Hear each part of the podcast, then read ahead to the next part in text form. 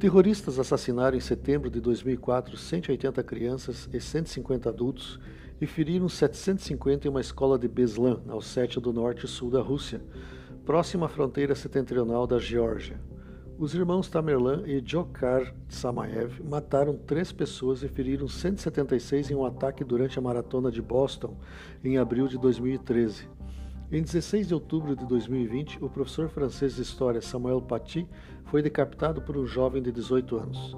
O que todos esses casos tiveram em comum? Todos os assassinos eram chechenos.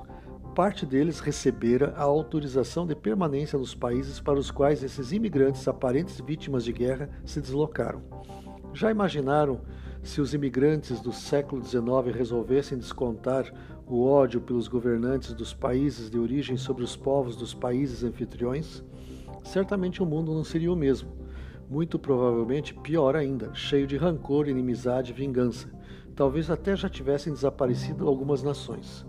Torna-se incompreensível que alguém cuja origem seja um buraco, como a Chechênia, e receba um prêmio de loteria para viver livremente nos Estados Unidos, na França, Alemanha, Reino Unido, Canadá ou Brasil e resolva, em nome de uma ideologia estúpida, jogar a vida fora e cometer tamanha crueldade contra inocentes. Como os valores se inverteram, o Tribunal Europeu de Direitos Humanos, localizado em Estrasburgo, na França, condenou o governo russo pelo massacre e não os terroristas e assassinos chechenos.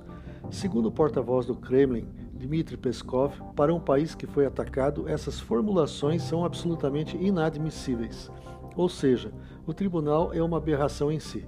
Nos Estados Unidos, o Tribunal Federal de Apelações anulou a sentença de morte de Djokhar Tsamaev. Já na França, a polícia já prendeu 10 suspeitos de envolvimento no assassinato do professor Paty. O assassino foi morto, apesar de seu nome não chegar à imprensa. Os russos causaram sofrimento aos chechenos? Sim, desde os tempos do Império passando pelo comunismo e agora na Rússia pós-soviética. Mas os chechenos passam, mal, passam maus bocados nas mãos de religiosos fanáticos e ignorantes. A intolerância chega a provocar distúrbios mentais sobre os jovens e seguidores dessa seita islâmica assassina, a ponto de deixarem de refletir racionalmente. Este foi o Apátrida de hoje. Produção, redação, edição e apresentação Ruben Holdorf. Até a próxima quarta-feira, às duas horas da tarde.